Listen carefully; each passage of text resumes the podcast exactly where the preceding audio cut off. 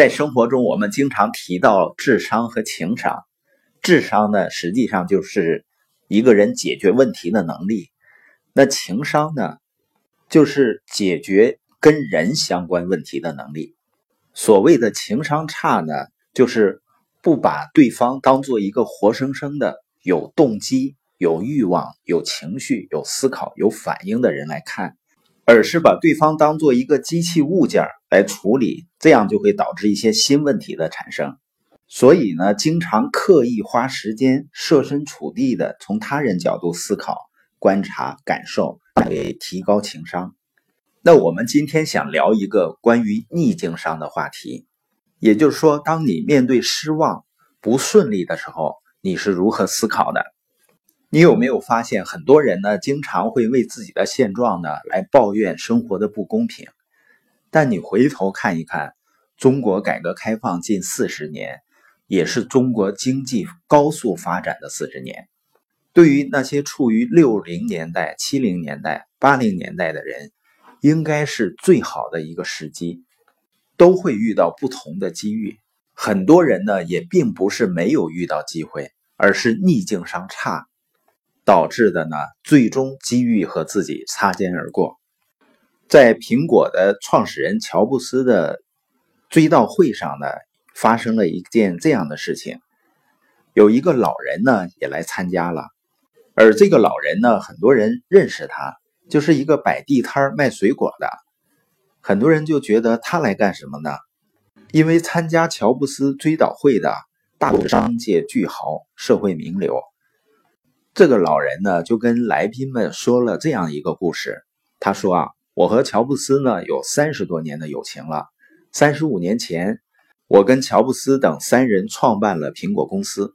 公司运作以后呢，遇到了很多的困难。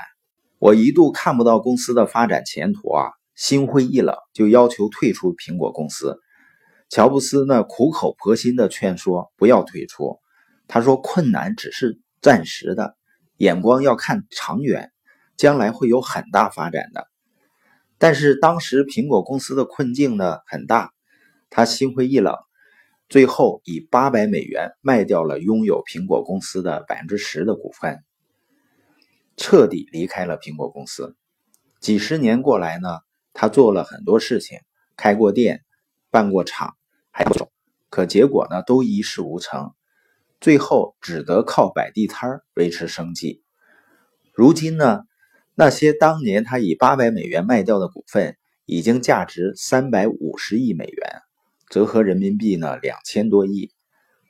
听了这个老人的故事呢，各界人士都唏嘘不已啊！没想到这个毫不起眼摆地摊的老人，竟是当年跟乔布斯共同创业的人。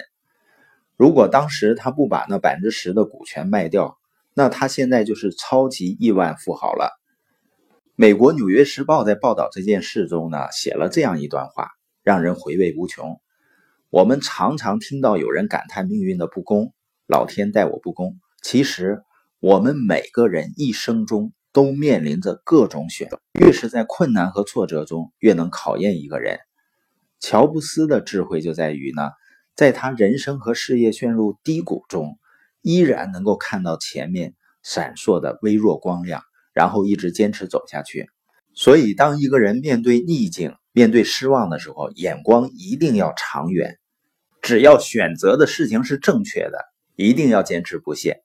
所以，一个人的逆境商呢，也就是一个人历经挫败而热情不减的能力。